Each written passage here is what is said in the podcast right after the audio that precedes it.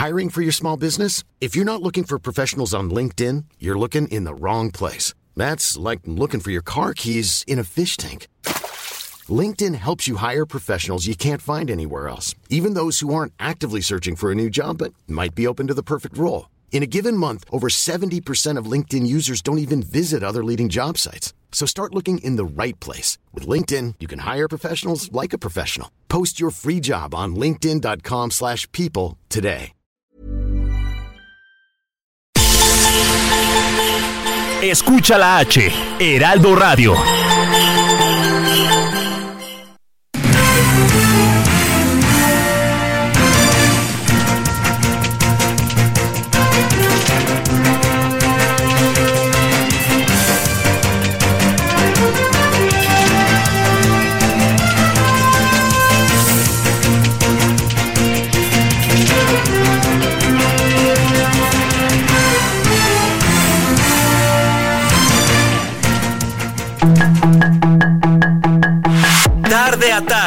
Necesitas saber de forma ligera con un tono accesible.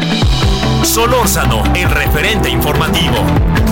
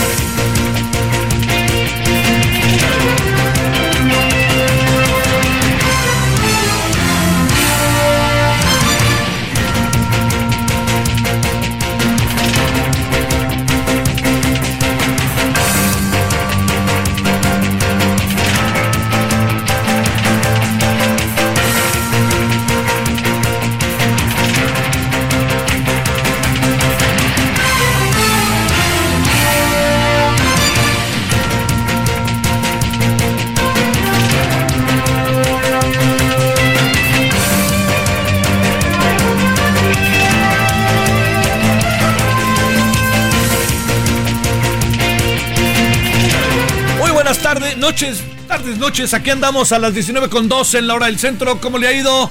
Eh, estamos en el referente radio 98.5 de FM desde la Ciudad de México, en Heraldo Radio y estamos, eh, bueno, en todas las eh, emisoras que nos hacen el favor de seguirnos en buena parte del país, a través de las redes. Gracias que nos acompaña. Pues efectivamente, cuando ya ve que luego con razón se dice, el, clima, el clima es por lo general un tema.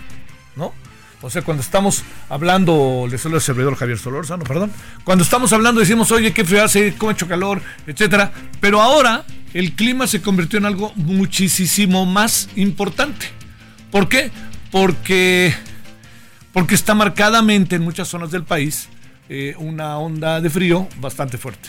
O sea, eh, digamos, usted lo sabe, en la Ciudad de México particularmente hoy hace mucho frío, que no es común y a lo mejor no hace tanto frío como el frío que estamos este, acostumbrados a, lo- el que están acostumbrados en muchas partes de, del país, pero este que es mucho más fuerte y más intenso. Pero hoy es el tema es el frío, hace frío y pongámonos a las vivas. ¿Sale? Eso es el- lo primero, colorín colorado.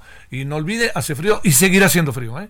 Eh, se calcula que quizá el sábado o el domingo hará menos frío. Se calcula, pero bueno, no se pronostica, no sé si se calcula, perdón, se pronostica.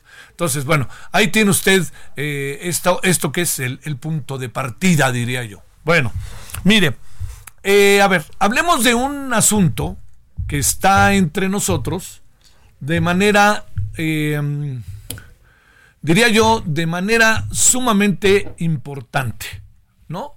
Que es cómo vamos viendo los ciudadanos Eh, algunos lo verán a control remoto, algunos ni lo voltearán a ver, pero otros estarán, estaremos muy atentos, muy atentos, cómo se van formando los grupos, los equipos de las candidatas.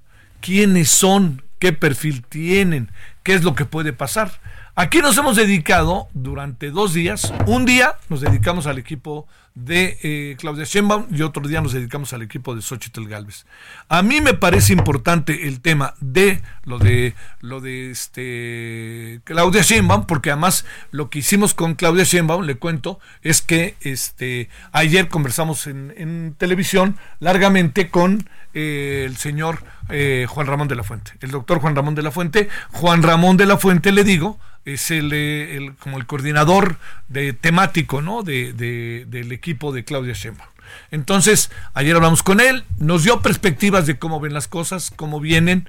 Es, eh, me atrevo a decir que es cuidadoso respecto a cómo este, referirse a algunas cosas. Eh, él, dice que la clave del asunto es la integración, la gobernabilidad, etcétera. Le digo, le decía yo, Juan Ramón, ¿cómo, ¿cómo hacer para que quien gane, y si en este caso eventualmente ganara, este, eh, si eventualmente ganara eh, Claudia Sheinbaum, cómo hacerle para que Claudia Sheinbaum no concentre el poder como hemos visto que se ha hecho en estos años. Entonces, ahí eh, surgió algo que no acabó de contestar del todo, pero él hablaba de la integración y de la gobernabilidad en términos de pensar en la ciudadanía. Eh, yo le diría, yo no dudo que López Obrador piense en la ciudadanía, pero sí tengo como que la, la, la, la certeza, en función de lo que he visto, que lo que está pasando ahorita es eh, ni más ni menos que eh, una concentración del poder en donde no se pasa la pelota. Cuando digo no se pasa la pelota, el presidente concentra todas las decisiones absolutamente, etcétera. Entonces, eso se lo digo porque, a ver, esta es una de las, de las claves. Como con un equipo que en apariencia es tan plural, tan abierto, lo que tiene es ni más ni menos que una concentración, que, bueno, que, que, no termine en una concentración del poder como se quedó concentrado el poder, hombre. No nos hagamos en estos años, que desde el principio, ¿eh? Desde el principio, así fue. Entonces, bueno, él, él más bien piensa en ciudadanía, piensa en sociedad, piensa, etcétera, y eso es lo que echa a andar. Eso es lo primero. Lo segundo, que me parece sobre esto mismo, ¿cómo hacerle para que los equipos de las y los candidatos tengan algo que a mí me parece este, fundamental, que se hagan valer, que piensen en la sociedad y que además la, la, candidata, sigo hablando de candidata, en el caso eventual de que gane, pueda mantener un equipo que le puede decir sí y le puede decir no. Esto es importante. Le puede decir sí y le puede decir no al, al este, a quien eventualmente sea presidenta. Entonces, este es otro asunto que uno, uno encuentra, eh, digamos, como, como eje. ¿Qué tanto se harán valer? A ver, ¿qué tanto se harán valer las y, las y los integrantes de ese equipo? ¿Qué tanto dirán, a ver, señora Claudia, esto no es así? Este, yo le diría, esto va por otro lado, esto, pero no, pero que no se queden callados. Y lo que pasa es que en una de esas se pueden quedar callados. Así como se lo estoy contando. Entonces, lo primero es eso como una eh, cuestión sumamente importante, le diría yo una cuestión que es relevante hacerse valer, pero también que tenga consistencia. Esto se dice para el equipo de Claudia, esto se dice para el equipo de Xochitl Galvez. ¿Cuál es la diferencia? Que con Claudia la impresión que da es que llega el momento en donde se pega en la mesa. Y cuando digo alguien pega en la mesa, me refiero al inquilino de Palacio Nacional. ¿Él por qué eventualmente pega en la mesa? Porque yo creo que sigue siendo un poder tras el trono. Todavía está en ese momento, bueno, no olvidemos que el presidente este, sigue siendo el presidente, ¿no? Y que estaba ahí una candidata. La gran, el gran asunto es que, yo le diría, el gran asunto es cómo hacerle, cómo hacerle para que ya en el proceso de desarrollo de la candidatura, de la campaña, quien es la candidata tenga el mando, tenga el bastón y el mando para decidir. Y eso es una cosa que solamente veremos en el camino, porque eh, Claudia Sheinbaum ha insistido que ella seguirá la ruta, los programas, etcétera, y yo creo que con mucha razón lo dice. Hay cosas que son muy importantes mantener, pero hay otras en donde no vamos a, vivir un poco bajo la imagen de que López Obrador sigue gobernando, porque no le conviene a la propia Claudia, al país no, menos. Pero a Claudia no le conviene porque no le da esa capacidad de maniobra como eventual presidenta de México. Entonces, esta es una de las ventanillas. La ventanilla de Xochitl tiene mucho más complejidades. ¿Por qué?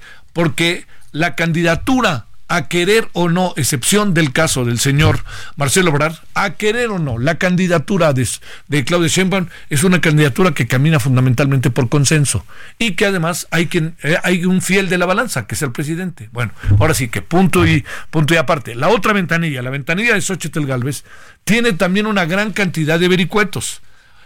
Uno de ellos, de enorme relevancia, tiene que ver con algo que hay que considerar, que es que su candidatura, a pesar de que los partidos políticos este, que, la, que, que la ungieron como candidata, hablaron de consenso, tiene, a ver si me permite, tiene, no, no muchos jefes, pero tiene muchos asuntos que atender, así, muchos asuntos que atender de lo que tiene que ver con lo que cada partido pide, exige, cree, piensa o echa para adelante, ¿no? Entonces, Xochitl tiene que pensar en el PAN, en el PRI y en el PRD. Y hay algo importantísimo. Xochitl Galvez tiene que pensar en la sociedad civil, porque esa fue, ese fue su punto de partida para su candidatura. Y en el equipo, hasta donde yo alcanzo a ver, nomás hay una o dos personas de la sociedad civil. Una de ellas Alejandra Latapí. Pero quien prevalece es la cuota partidaria. Entonces, todo esto, y los hijos, lo, la hija, el hijo y la hija de, de Xochitl Galvez. Entonces, eso, uno se pregunta cómo le van a hacer para desarrollar una campaña que, si algo va a tener, algo le urge, es que tenga cohesión y unidad.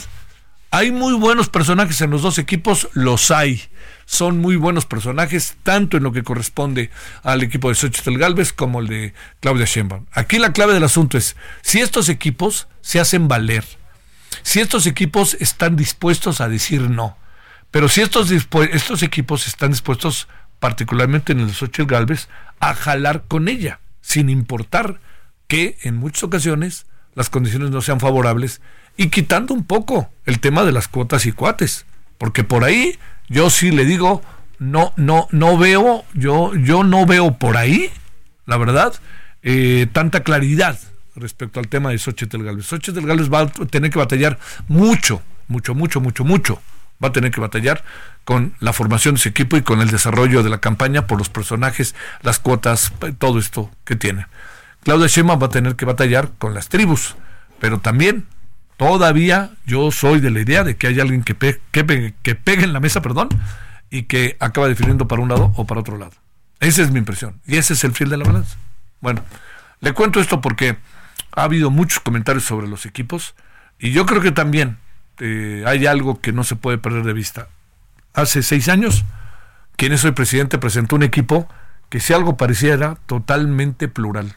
Y a la mera hora el equipo se fue haciendo chico, chico, chico, y muchos de esos que eran que formaban parte y que eran bien vistos por la sociedad, que alentaban al gobierno de, al futuro gobierno de López Obrador, pues nos parecieron personajes importantísimos, cercanos, qué bien, pero se fueron diluyendo, se fueron perdiendo, acabaron sumiéndose, ¿no? Así, en lo que dice el presidente, sí, como no, o se fueron.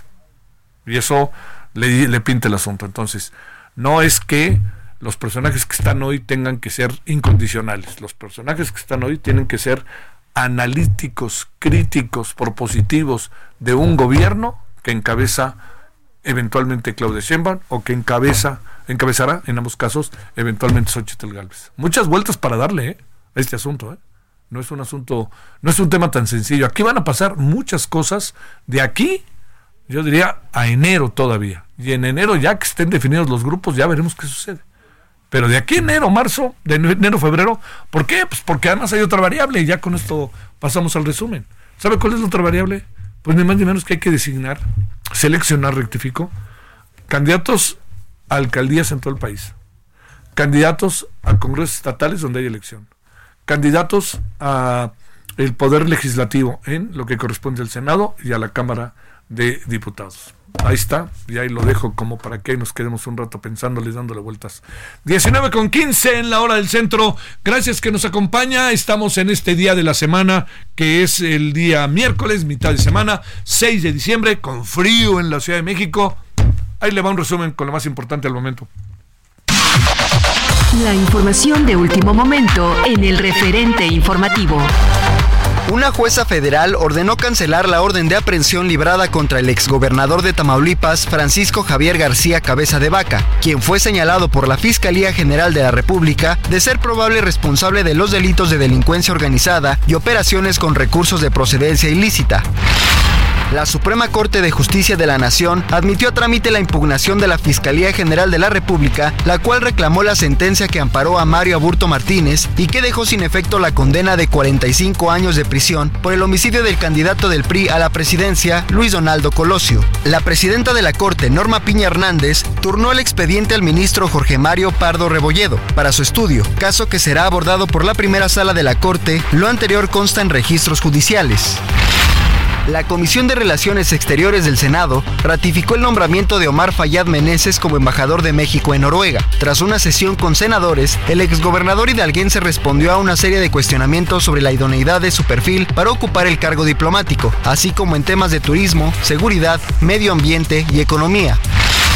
La Secretaría de Infraestructura, Comunicaciones y Transportes estima que Mexicana de Aviación, la aerolínea del Estado, inicia operaciones el 26 de diciembre próximo. El titular de dicha dependencia, Jorge Nuño, indicó que los pasajeros todavía no pueden comprar boletos para las rutas que ofrece Mexicana hasta que la aerolínea presente los equipos con los que va a operar y se les otorgue el certificado de operador aéreo. La recaudación de impuestos sumó más de 4 billones de pesos al cierre de noviembre del 2023, así lo informó el Servicio de Administración Tributaria. Destacó que esto representa un aumento de 589.129 millones de pesos en comparación con el mismo periodo de 2022 y un crecimiento real de 10.8%. La segunda sala de la Suprema Corte de Justicia de la Nación levantó la suspensión que impedía que la Plaza de Toros abriera sus puertas para una corrida de toros. Pese a la decisión de la Corte, el juicio de amparo contra las corridas de toros en la Ciudad de México continuará su curso hasta que se emita una sentencia al respecto, misma que todavía podrá ser combatida en segunda instancia, haciendo volver el asunto a la Corte el Departamento del Tesoro de Estados Unidos sancionó a 15 personas a quienes vincula con la operación del cártel de los Beltrán Leiva en México por tráfico de drogas como cocaína, metanfetamina y fentanilo hacia Estados Unidos. Los 15 mexicanos, casi todos con cargos federales en su contra, además de dos empresas, forman parte de una compleja red integrada por varias personas que según agencias de seguridad estadounidenses asumieron el liderazgo del cártel tras la detención o muerte de sus líderes históricos. El alto comisionado de la ONU para los Derechos Humanos denunció que los palestinos en Gaza viven en un horror absoluto y afirmó que teme por los posibles crímenes atroces. De igual manera, expresó su preocupación por las declaraciones deshumanizadoras realizadas por altos funcionarios israelíes y representantes de Hamas. Sus comentarios y opiniones son muy importantes. Escribe a Javier Solórzano en el WhatsApp 5574 501326.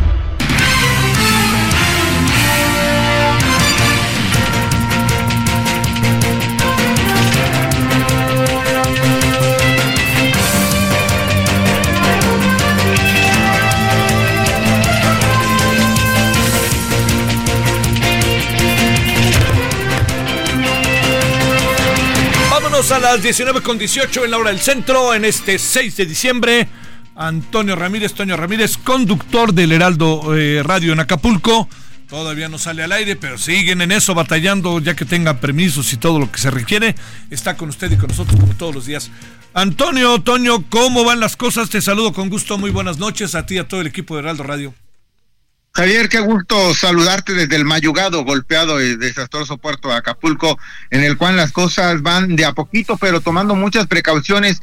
Como tú sabes, el exceso de basura, de basura y también las ligeras lluvias que han llegado al puerto de Acapulco, pues han incrementado el número de casos de dengue. Las cifras de verdad que son de llamar la atención y de poner particular énfasis como ciudadanos a los a las personas que acuden en su hogar, pues las limpiezas básicas, que es tener agua estancada en la manera de lo posible, evitarlo el 100%. Hasta el momento, 694 casos positivos de dengue, 1.121 hospitalizaciones y ya van dos defunciones. Lo que llama mucho la atención es que mayormente los casos de dengue que se reportan por parte de la autoridad son menores de 10 años. Es decir, está afectando a los niños y hay dos tipos de dengue. El dengue clásico, que solamente la fiebre, pero hay dengue hemorrágico, es lo que está llamando la atención, que a los menores de 10 años les está afectando prácticamente al momento que, les pica el mosco Aedes aegypti. Lamentablemente empiezan a darse estos casos en el puerto de Acapulco y esto se debe a la gran cantidad de basura estancada y acumulada que hay en el puerto de Acapulco. y gracias a esto es que se continúa trabajando. Hoy gobierno del estado agregó 20 camiones compactadores y colocación estratégica de 50 contenedores de basura con capacidad de 9.5 toneladas para que la gente vaya y deposite la basura justamente en estos contenedores. No solamente lo saque en las esquinas de las calles, sino que lo llevas al contenedor y se le haga más fácil el sistema de recolección de basura.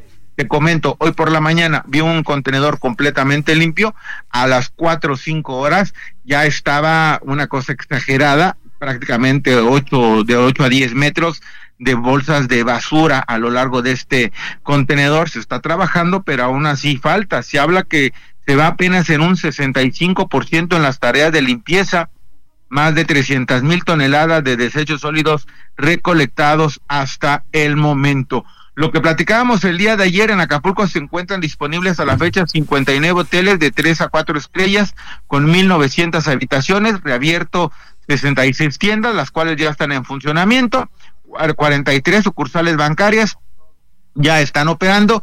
En temas de conectividad aérea, el Aeropuerto Internacional de Acapulco ya está trabajando al 100% y algo, un dato que no es menor, se han distribuido más de 31 millones 840 mil litros de agua a través de pipas gratuitas. Así es como se está trabajando en este momento en el puerto de Acapulco, pero insisto, hay que tomar muchísima precaución y esto nos corresponde a nosotros en casa.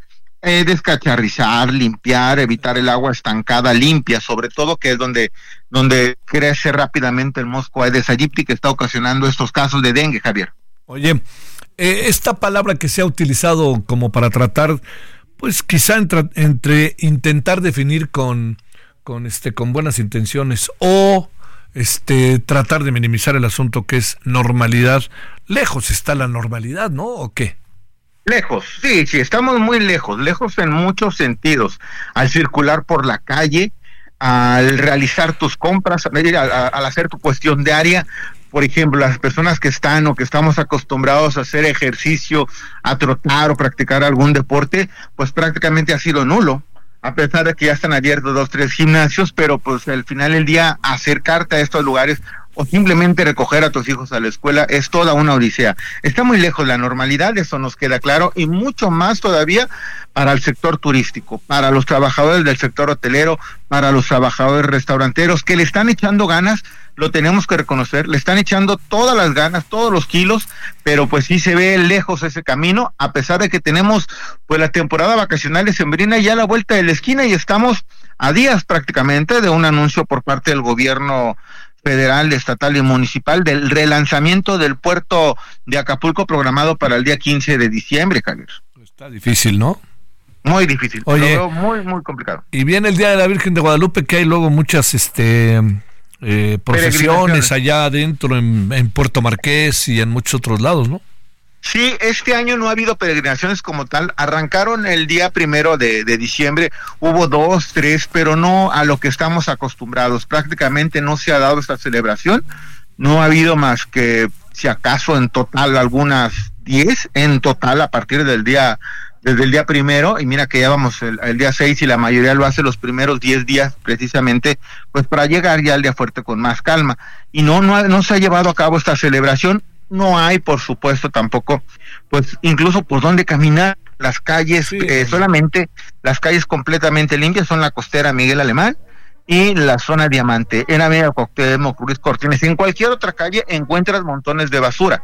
Es por eso que la gente pues no, no se atraviesa a caminar. Incluso uno en su día a día pues también trata de, de evitar o circular o caminar por algunas calles deja tú lo peligroso de eh, la inseguridad, sino lo peligroso de que te pique un mosco, te cortes con una lámina, etcétera, etcétera. Está muy lejos, muy lejos de la fotografía que nos presentan las autoridades, más allá que sabemos el, que el trabajo que están organizando y realizando, pero sí, falta mucho, falta mucho, Javier, lamentablemente. Digo, no, no somos no, no hay que ser también alarmistas, pero es la realidad, Javier. Gracias. Antonio, te mando un saludo hasta mañana. Gracias, Antonio Ramírez, conductor del Heraldo Radio en Acapulco. 19 con 25 en la hora del centro. Pausa.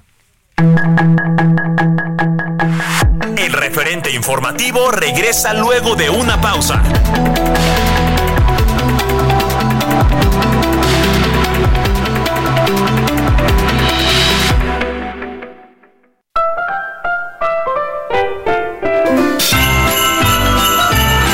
Heraldo Radio, una estación de Heraldo Media Group. La H que sí suena y ahora también se escucha.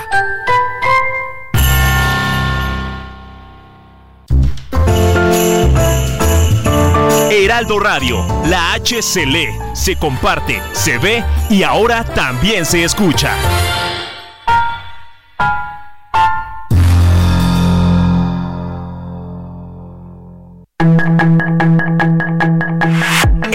De regreso con el referente informativo.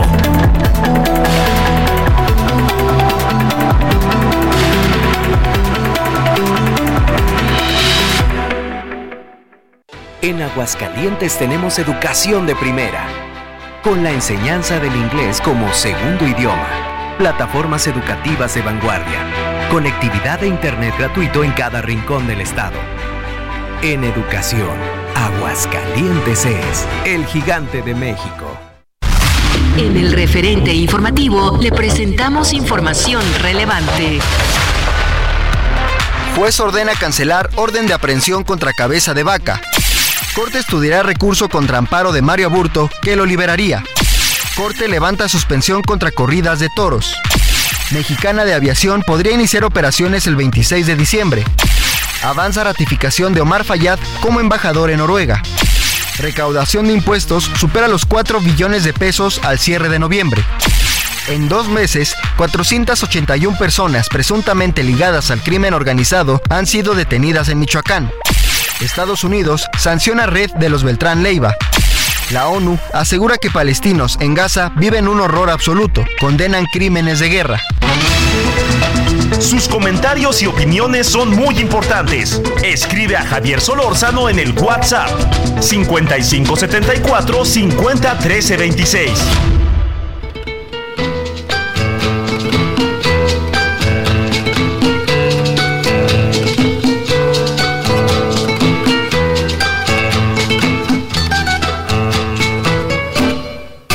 Que se quede el infinito sin estrellas o que pierda el ancho mar su inmensidad.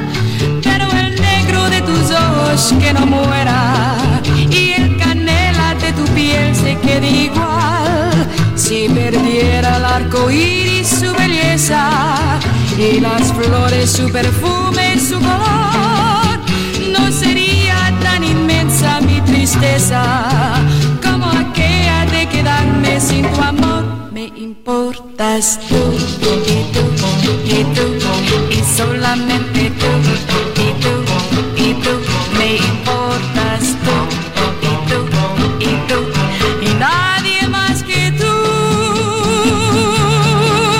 Ojos negros, piel canela que me llegan a desesperar. Me importas tú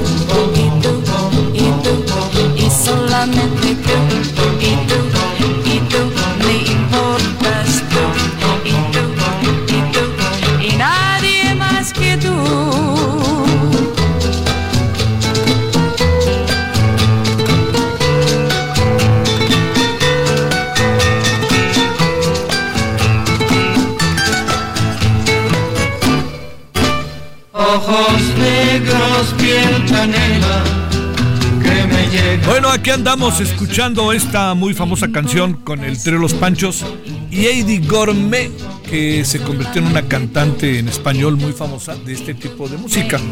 Esta es la famosa piel canela. A ver, ¿qué es lo que pasa? El bolero, ¿esto será bolero? Sí, algo de bolero.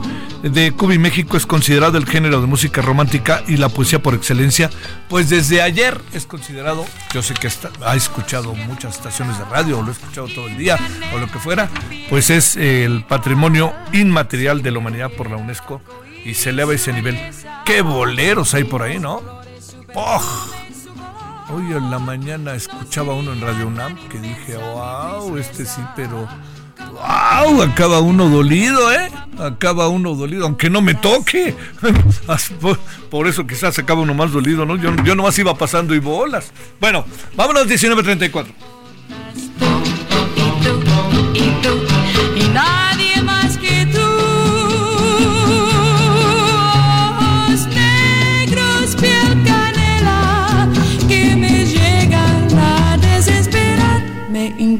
importas tú.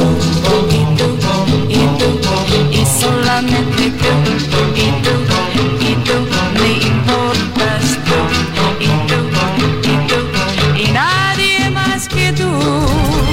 Solórzano, el referente informativo.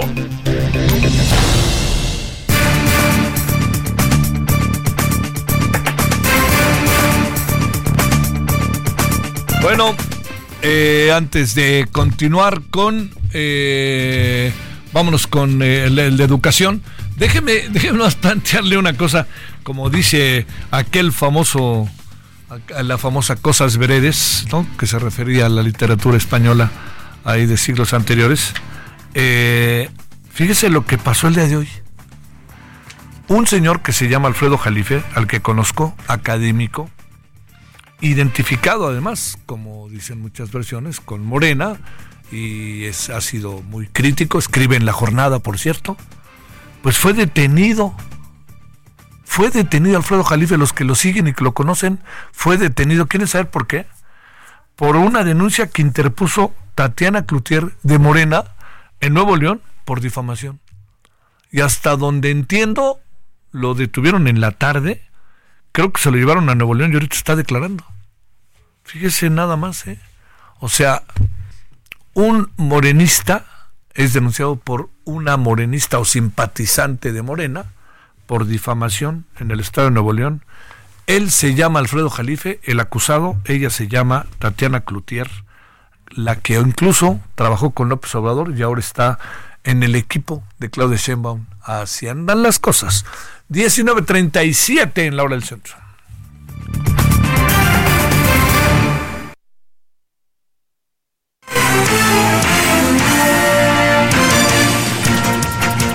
Estamos de vuelta. Le digo que andamos con David Calderón, director de calidad, innovación e impacto de Save the Children México.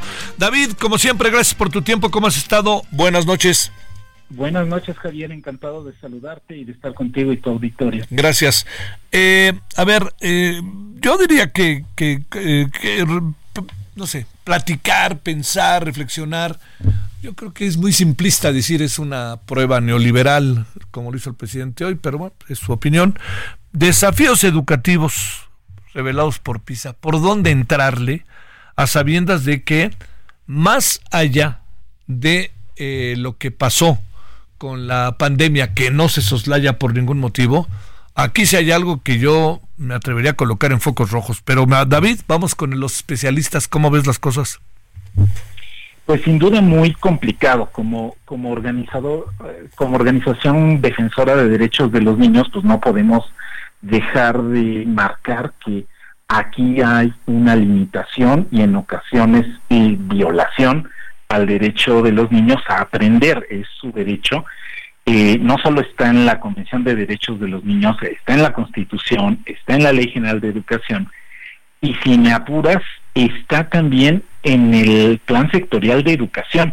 Lo que hay que recordarle al presidente de la República es que su gobierno no en una declaración suelta, en un documento oficial, en el Plan Sectorial de Educación en 2020, publicado en el Diario Oficial de la Federación, puso como el segundo indicador más importante para medir el avance del régimen en educación, los resultados de PISA.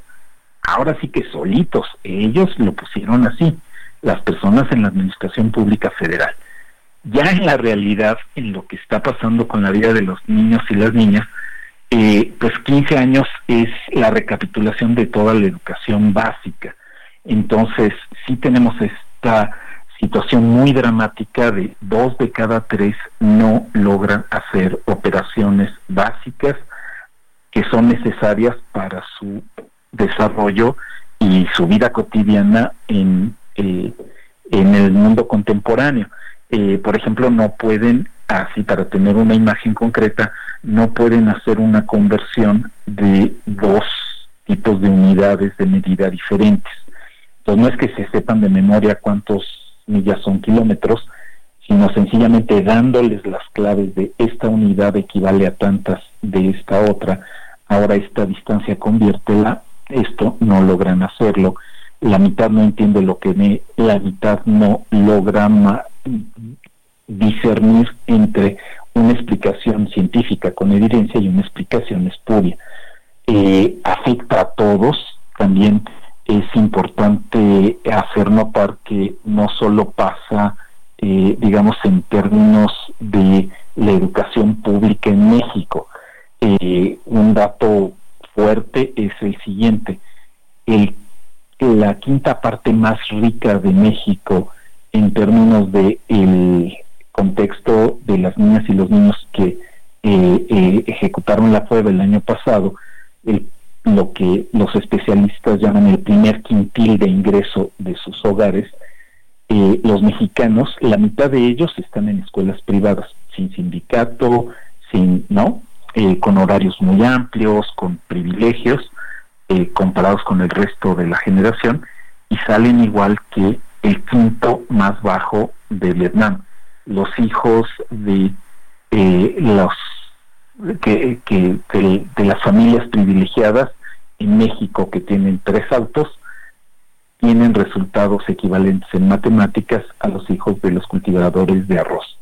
Eh, entonces, eh, si estamos en problemas como sociedad, eh, ciertamente hay mucho que criticar de los sistemas escolares, público y privado, pero también la mentalidad que tenemos, el contexto que les estamos ofreciendo a los niños no es favorable para nada y pues eso sí es la tarea abordar para todos y todas. A ver, David, eh, déjame ahí plantear como algunas de las cosas. El presidente dice que es una evaluación que no toman en cuenta porque es neoliberal. Eh, la secretaria de Educación Pública dice que no se toman en cuenta las condiciones de la docencia. Eh, como dos respuestas, diría yo, a la prueba y a los resultados de la prueba. en, en, los países del mundo que no quedan bien, bien colocados respecto a esta prueba PISA, eh, argumentan cuestiones de esta naturaleza también o, en, eh, o, cada quien diría yo cómo va defendiendo su sistema educativo o cómo va asumiendo estos resultados de PISA cuando les son desfavorables, porque pareciera como una salida fácil, ¿no? Son neoliberales, no les voy a hacer caso. Pero, pero digamos, ya decías tú que a principio del sexenio dijeron, para nosotros esto es clave. Entonces, ¿cómo ver esto? Sí, ciertamente es una justificación. Dicen, eh, tú que estabas citando a los a los clásicos de la de la Edad de Oro, y pues no, eh, una una excusa no pedida es una acusación manifiesta. Nadie está diciendo que solo estos cinco años en esa vida de 15 años de los chicos eh, son los que explican esos bajos desempeños en realidad, pues es toda esta trayectoria en educación básica. En matemáticas venimos cayendo desde hace tres ediciones de PISA. entonces, también en el gobierno de Peña Nieto y también en el gobierno anterior de Felipe Calderón hubo caídas en matemáticas. Esta es la más dramática de todas y una de las más importantes en el mundo. Pero sí, hay una cierta tendencia Argentina, eh, Filipinas, de un discurso... Eh, a ver, por favor. Por favor, a ver. Eh, ahí estábamos estamos escuchando, espero que en cualquier momento entremos eh, con todo, con de nuevo con toda la información, con David eh, Calderón, director de calidad, innovación e impacto de Save the Children México. Estamos hablando sobre los resultados de la prueba PISA eh, y sobre todo todos los comentarios que ha dado y también la confiabilidad o no de esta prueba, que eso es una de las de, otro de los grandes grandes asuntos, ¿no? A ver, David, ahí me escuchas? Y perdón. No te preocupes. Aquí andamos. A ver, eh, nos quedamos en cuando hablabas de cómo se interpreta también los países que les va bien, los países que les va mal, y agregaría otra cosa eh, para que sigamos ahí en la línea de la conversación. ¿Qué, tan confiable tú, en tu carácter de especialista en estos temas de la educación, consideras que es la, la, este, la prueba en su conjunto? Y obviamente, al ser la prueba, pues son los resultados. Efectivamente, es sin duda el mejor instrumento disponible en el mundo. Eh, hay que decir que, por ejemplo, China, Vietnam, que tienen regímenes oficialmente comunistas, participan en la prueba porque saben que tener ese referente es muy valioso. Eh, los países de la OCDE son solo, solo 37, pero participan en la prueba 81 países porque el valor de tener este comparativo y este referente es muy importante, es muy sólido. Obviamente, como todos los indicadores, es solo una parte de la realidad, ¿no? El mapa no es el paisaje sí te dice por dónde vas, pero obviamente la riqueza de lo que pasa en el salón de clase no lo puede capturar un solo instrumento. Que sí hay que decir, desconoce la situación de los maestros, no, porque hay un cuestionario que se aplica a los directores de las escuelas que no manejan los gobiernos, no tienen los gobiernos control sobre la respuesta de los maestros, y eh, de los directores que hablan, por ejemplo, de la situación de los maestros el 31% de los directores mexicanos dijeron tengo problemas de asistencia con los maestros o porque no me los han asignado o porque tenemos una situación de faltas permanentes en eh, su asistencia.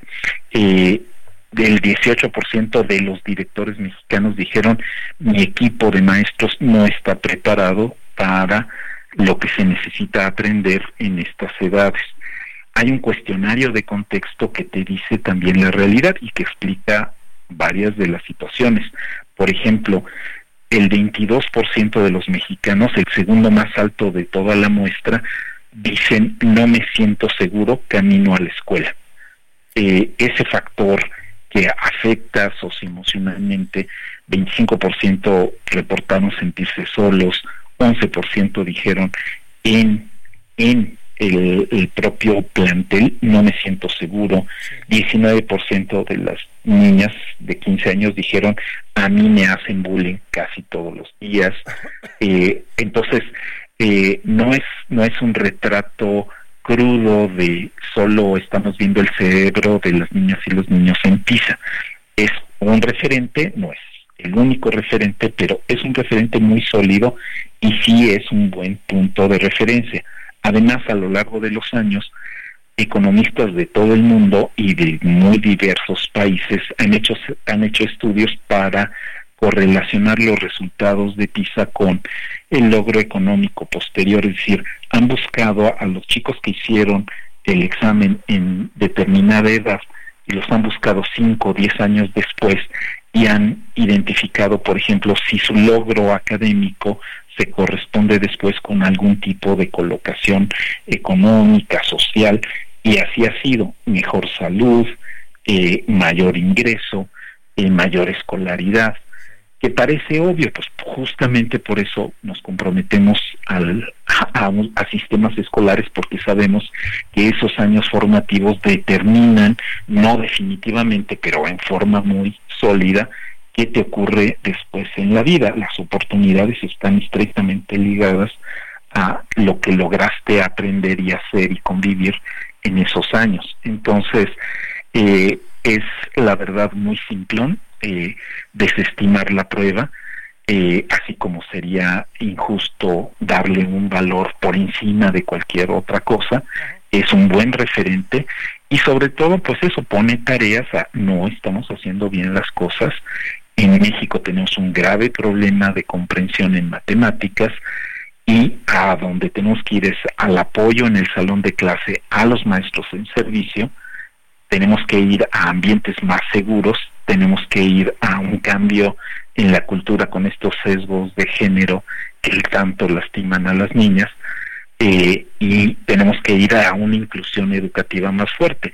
Eh, uno, uno de los elementos que no hay que olvidar es que esto retrata lo que le pasa solamente al 68% de la generación. Los otros 32% están fuera de la escuela o están en grados más bajos del que les corresponde, por eso no hicieron la prueba.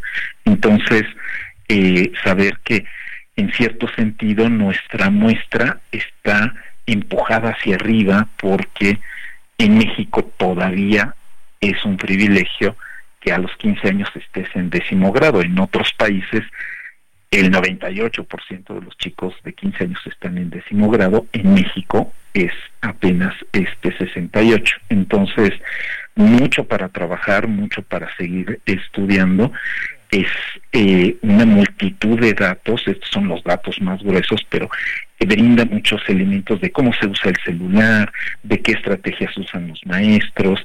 Es un buen estudio, son tres volúmenes bastante gruesos, entonces pues bueno, salen estos titulares, pero es material para el pensamiento y para quien de veras le importan los derechos de los niños. Oye, a ver, dice este eh, Max Max eh, Marx, eh, eh, el, Marx Arriaga, perdón, dice que el problema de estos son los eh, responsabilizó a los gobiernos anteriores respecto a los resultados de México en la prueba PISA. Una opinión sobre eso para cerrar. Pues ciertamente, es decir, digamos que la puntilla fue el mal manejo de este gobierno en la en la pandemia, que ciertamente fue uno de los peores manejos en todo el mundo, eh, un cierre excesivo, eh, un confiar en solo transmitir por televisión y no eh, reforzar el contacto entre los maestros y los alumnos, que lo hicieron maestros heroicos, pero por su cuenta, no, no porque fuera la política nacional. Entonces, eh, este gobierno tiene importantes responsabilidades de estos resultados, pero efectivamente hay muchas cosas que se hicieron mal desde antes y que explican, digamos, este es uno de estos clásicos problemas de múltiples manos, ¿no? Nadie hizo todo de todo, pero el efecto acumulado es devastador. Entonces, muy malas decisiones económicas, por ejemplo, en el sexenio de Peña Nieto, el haber hecho un cambio de plan de estudios en el último año del sexenio.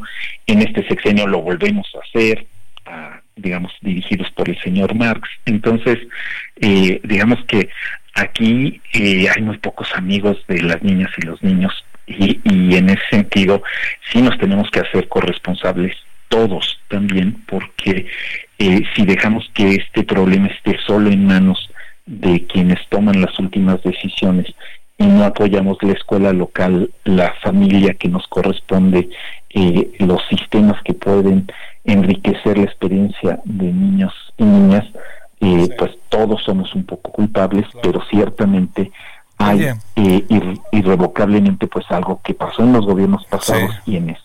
Oye, este, pero eh, digamos muy en breve, suena muy categórico, ¿no? Decir es culpa, responsabilizamos a los gobiernos anteriores de los resultados, suena, suena como muy este lavarse las manos y, me parece que, que, no sé, bueno, no sé qué pienses para cerrar la comunicación, la, la conversación, David. Sí, que sin duda, o sea, buscar culpables siempre van a estar en la acera de enfrente, según quien lo diga. Entonces, más bien decir, ahora nosotros somos responsables y lo que vamos a intentar es A, B y C. Entonces, sí creo que gasta sus energías en esto, buscar eh, culpabilizar a la gente en el pasado y sin asumir la responsabilidad que se tiene en el presente. Te mando un gran saludo, David Calderón, y muchas gracias que estuviste con nosotros. Muchas gracias, Javier. Saludos, abrazos. Sale, gracias. Mire, ¿cómo, cómo ver? en la noche vamos a abordar de nuevo el asunto con una conversación con Eduardo Bakov. Eh, yo, creo que hay muchas maneras de, de, verse este asunto. lo que yo sí le confieso que no comparto, pero ni tantito, es el hecho de que eh, se diga que la responsabilidad recae en gobiernos anteriores. Como bien decía ahorita David Calderón, retomemos parte de lo que dijo y de lo que hemos escuchado y hablando con, con especialistas, es evidente que sí hay una responsabilidad en los gobiernos anteriores créame, en algunos sexenios ha sido esto verdaderamente risa loca, ¿no? Eh, perdón que lo diga, pero en otro tiempo ser secretario de Educación Pública era una gran, era, era digamos, era el maestro, ¿no? Le diría yo, el maestro de, de, los, de, la maestra o el, bueno, maestro en general, eh, por lo general, era el maestro, le digo yo, de, eh, de quien era el maestro de todos los mexicanos, ¿no? Así, de, de nosotros. un poco digo yo, como es el eh, eh, como es el, fiscal, el fiscal es el abogado de nosotros. Bueno, esto que le cuento, le digo que yo creo que algo que tenemos ahí que apreciar es que lo que está pasando con la educación es un asunto integral y me parece medio absurdo echar por delante o por atrás responsabilidades sin dejar de reconocer las responsabilidades que por ahí hay, ¿eh? que quede claro, y del pasado, ¿eh? del pasado. Pero aquí ya llevan cinco años, ¿eh? Pausa. El referente informativo regresa luego de una pausa.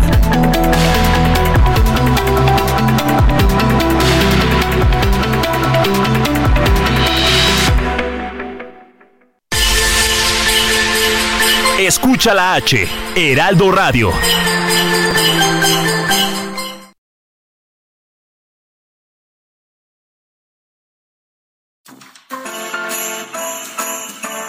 Heraldo Radio, la H se lee, se comparte.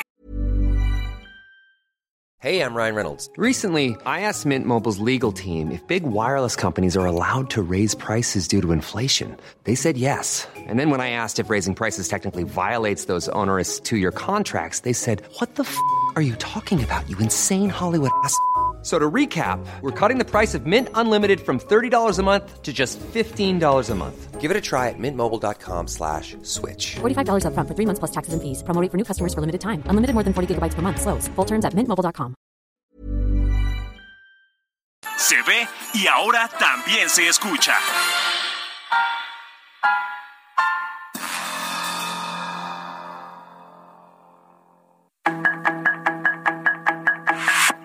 Estamos de regreso con el referente informativo.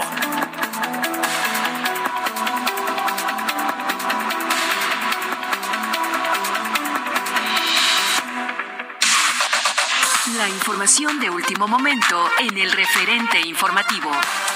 El Senado de la República no llegó a un acuerdo para elegir a dos de los tres comisionados pendientes del Instituto Nacional de Transparencia, Acceso a la Información y Protección de Datos. En la sesión de hoy se votaron dos nuevas ternas, sin embargo la mayoría de los legisladores de Morena y sus aliados impidieron que alguna persona alcanzara la mayoría necesaria para la designación. En su primer día de visita por México, la secretaria del Tesoro de Estados Unidos, Janet Yellen, aseguró que la mayor parte de los precursores químicos del fentanilo provienen de China y se sintetiza en México, a la vez que anunció sanciones contra 15 individuos y dos empresas parte del cártel mexicano de los Beltrán Leiva. El analista político Alfredo Jalife Remer fue detenido en la Ciudad de México a solicitud de la Fiscalía de Nuevo León, hasta donde fue trasladado esta madrugada luego de que fuera denunciado por la exsecretaria de Economía Federal, Tatiana Cloutier, en diciembre del 2022 por los delitos de calumnia y difamación. Pues Jalife dice la señalaba en videos de su canal de YouTube de robarse el litio de México para entregárselo a Estados Unidos. La captura del también experto en geopolítica ha sido considerada como un intento de limitar la libertad de expresión. Sin embargo, Cloutier asegura que tiene el derecho a defender el buen nombre que ha construido. Luego de más de siete horas de bloqueo, habitantes de la localidad de Chimalpa liberaron la circulación de Periférico Norte. Fueron horas de caos vial que afectó ambos sentidos de la circulación. Los manifestantes exigieron a la Fiscalía del Estado de México cancele una orden de aprehensión por el delito de homicidio contra su expresidente de bienes ejidales Germán N., la cual, según afirmaron, es a todas luces ilegal e inventada por la dependencia. El dueño de Tesla, Elon Musk, confirmó en una entrevista que el vehículo Cybertruck se construirá en la Gigafactory que se instalará en Santa Catarina, Nuevo León. Aunque aún no se empieza la construcción de la misma, ya se puede hacer el apartado de la camioneta futurista que tendrá un costo aproximado de 70 mil dólares. La cantante estadounidense Taylor Swift fue nombrada como la persona del año por la revista Time. Con 33 años, Swift tiene una larga carrera detrás de casi dos décadas. Su actual gira de Eras Tour, así como la película inspirada en esa misma gira, se han convertido en dos hitos del año musical y cinematográfico, al haber atraído a millones de espectadores. Sus comentarios y opiniones son muy importantes. Escribe a Javier Solórzano en el WhatsApp 5574 50 13 26.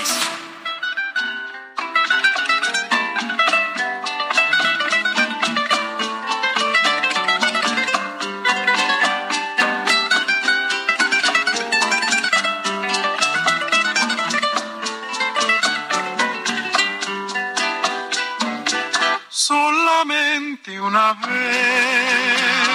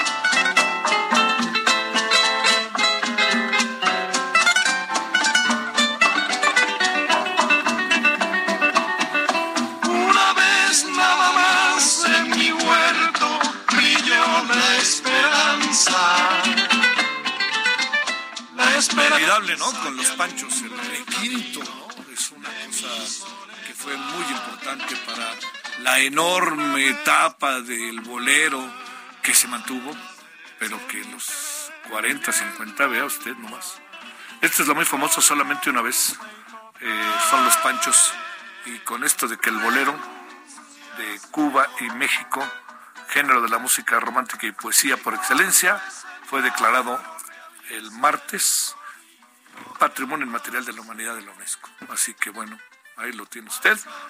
Gocémoslos. La verdad que los panchos son una maravilla. ¿eh? Y las nuevas generaciones de los panchos, como se hace, defendieron, ¿eh? Como la Sonora Santanera, la nueva generación, como se hace, defendió, ¿eh? No, no, no los menospreciamos. Solamente una vez amé la vida. Solamente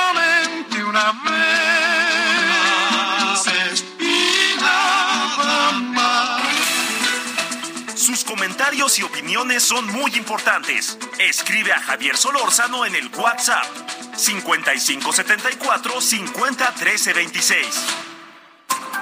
Solórzano, el referente informativo.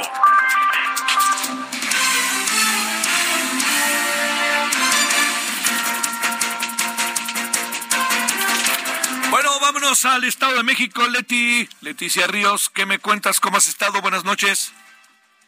Hola, ¿qué tal Javier? Buenas noches, un gusto saludarte. Pues para informarte que la puesta en operación del nuevo ramal del tren suburbano de la estación Lechería al Aeropuerto Internacional Felipe Ángeles iniciará hasta el tercer trimestre del 2024, porque a pesar de que la obra estará concluida desde junio, se deberán realizar pruebas de funcionamiento del sistema, aseguró Max Noria, El director de Comercialización y Administración de Riesgos de eh, Ferrocarriles Suburbanos dijo que hasta septiembre pasado se tenía un avance en las obras del 46%, así como 80% en la liberación de las vías ferroviarias por donde correrá el nuevo tramo de 23 kilómetros. En conferencia de prensa puntualizó que la tarifa será de 45 pesos para este nuevo tramo desde Buenavista hasta la penúltima estación del suburbano ubicada en el municipio de Nextlalpan.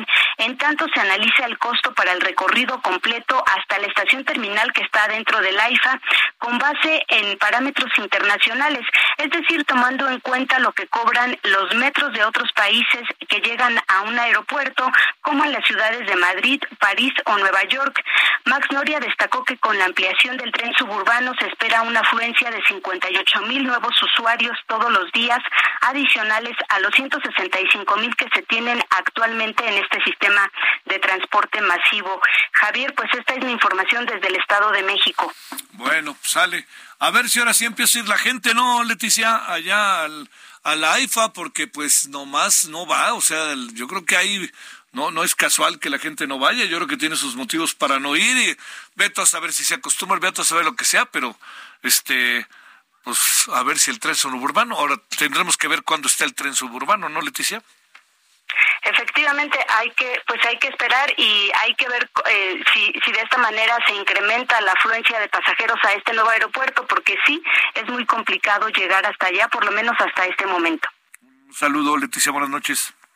Muchas gracias, hasta luego, buenas noches. Fíjese que quien habló ya sobre el caso de Alfredo Jalife, su detención por una demanda, una denuncia de Tatiana Cloutier, son de Morena los dos, Claudia Sheinbaum consideró que debe ser un caso de carácter civil, no penal, esto por el tema de la libertad de expresión, será el sereno, pero pues se andan dando un tiro, como luego se dice de manera doméstica, en un asunto realmente que a la vista parece extremo, ¿no?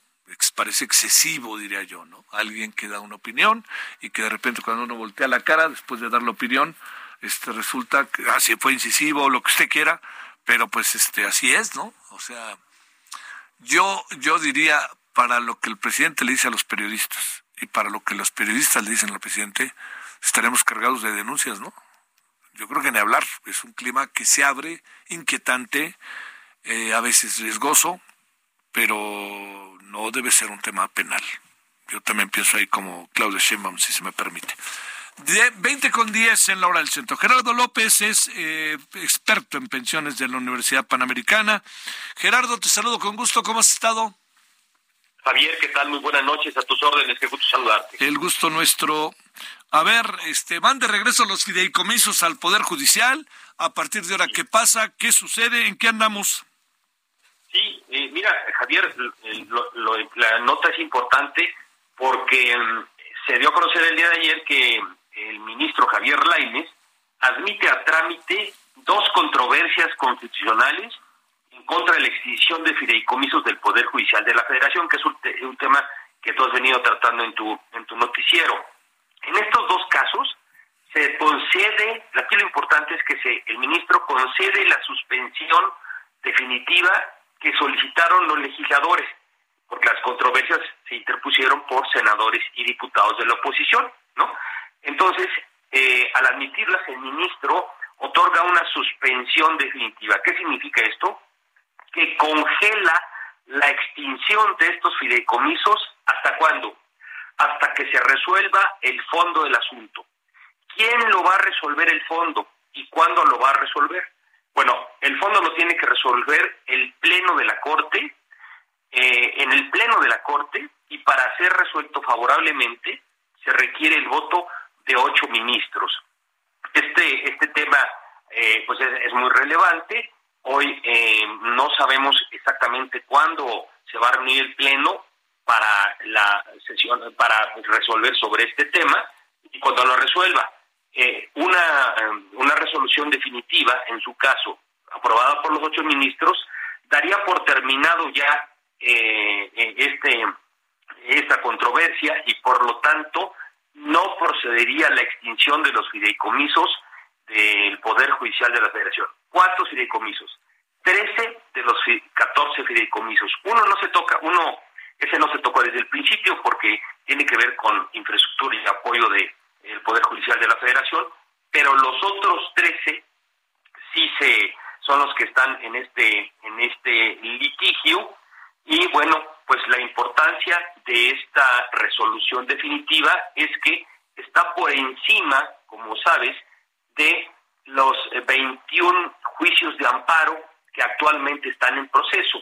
Aquí valdría la pena recordar al público que en el mes de noviembre platicamos igualmente de la admisión de varios eh, juicios o demandas, demandas de amparo presentadas por trabajadores del Poder Judicial de la Federación, por asociaciones de magistrados, etcétera, que están en proceso. En muchos de esos, eh, esos 21 juicios eh, de amparo en proceso se otorgó una suspensión definitiva, en algunos otros eh, se, otorgó simplemente una suspensión provisional, algunos no comprendían la totalidad de los fideicomisos, otros juicios sí, y estos juicios se irán resolviendo. Pero el tema aquí es que se va, estos juicios se van a, van a ser atraídos por la Corte y eh, esta atracción esperará sin duda a que se resuelva la, las dos controversias constitucionales con las que platicamos, iniciamos la plática esta tarde. Una vez resueltas esas controversias constitucionales, en automático se resolvería la problemática para bien o para mal. Si se resuelve para bien, se termina la discusión y queda definitivamente anulada la eh, extinción de los fideicomisos. Si no se logra la aprobación de los ocho ministros, entonces las controversias constitucionales no proceden y simplemente tendría que ir al fondo en los otros 21 eh, juicios de amparo. Así que esa es la importancia de esta decisión, mi estimado Javier. Ok, para, para plantearlo en términos de peras y manzanas, ¿el regreso, el dinero regresa a la, al Poder Judicial de la Federación? Sí, claro. Hoy en, esa, en esta, digamos, de derivado de esta suspensión definitiva, se la, la, Corte ordena congelar los los recursos y dice quédense los, los fideicomisos en donde están y manténgase la operación de los mismos. Si algún trabajador requiere de la utilización de esos recursos para su pensión, para su vivienda, para sus gastos médicos en los términos operativos eh, sujetos eh, a los cuales con los cuales eh, funciona cada fideicomiso, se va a poder utilizar ese recurso. Igualmente, si no hay necesidad de utilización, los recursos siguen, los recursos depositados en los fideicomisos siguen generando rendimientos y la cantidad depositada se sigue incrementando. Es decir, se opera en la normalidad hasta en tanto vaya a resolver el fondo. Hoy esa es la importancia de esta resolución del ministro Lainez, que por cierto, no eh, solamente recuerdo al día de hoy que en otro caso similar se, otorgó esta suspensión. Normalmente no se otorgan las suspensiones contra este tipo de, de, controversias, en este tipo de controversias, pero se otorgó por ahí del 2018, 19, eh, cuando eh, se eh, promulgó la ley que establecía los topes a los salarios de los eh, funcionarios públicos, Javier. Sí. Oye, a ver, déjame plantearte la otra eh, cuestión. La, la, la, presidenta del Senado dice que no se puede ser juez y parte. ¿Estamos en esa tesitura? No, no, no, claro que no. En, en, eh, primero vale, vale, la pena comentar también que al, al ministro La Inés se le presentó una recusación por parte de la Consejería Jurídica de Presidencia en el sentido de que no podía él resolver este tema, este porque él ya así es ya ya, ya se había eh, eh, había eh, dado su opinión al respecto en medios. Pero eso ya se ya se resolvió por el pleno de la corte diciendo que aquí no procede esa recusación. Esa es la primera parte. Por lo tanto la corte ha resuelto ya muchos otros temas en donde los propios ministros son afectados por eh, resoluciones este, que, se vayan a emitir, afectados o beneficiados como cualquier otra persona. Así que no habría un juez en el país que pudiera eh, resolver este tema sin verse afectado o beneficiado por la resolución. Así que no, no procedería la crítica que, que se señala en este caso. Igual sucede, por ejemplo, cuando se trata de alguna definición de la validez de un tema de IVA, ¿no? De pago de, algún impuesto, en donde cualquier persona que compra un bien en una tienda, pues tiene que pagar un IVA. Y si ese ministro este, va a pagar IVA o no, dependiendo de la resolución que se fuera a tomar en la Corte, eh, no podríamos decir que está hay, hay interés de, parte no al resolver. Por lo tanto, la Corte tiene que resolver este tipo de asuntos y, por supuesto, está fundado en, en derecho este tipo de resoluciones. A ver, ahora, por último, eh, el asunto no acaba ahí. El asunto lo que viene ahora es que puede presentar un amparo, puede presentar una nueva este, figura jurídica, el, este, la presidencia, eh, la, este, la de Hacienda o en su caso la Tesorería o quien fuera, puede presentar en cualquier momento también alguna figura jurídica que termine con la suspensión definitiva? No, ya no. En este caso tampoco hay eh, ningún otro instrumento, figura, para combatir esta resolución eh, de suspensión definitiva y tampoco habría ninguna para combatir una resolución que determinara en su caso la invalidez de la norma a través de eh, una resolución del Pleno. Sería una resolución definitiva que pondría ya eh, fin pues a la controversia de manera total y no habría ya más que, que hacer en este caso. Ahora, si el próximo año se vuelve a reformar la ley y se vuelve a presentar algo similar, bueno, ahí habría otro, sería otra controversia, ¿no? Sí. Pero para esta ya no. Ya sería la resolución definitiva que emita la Corte. ¿Cuándo se va a emitir?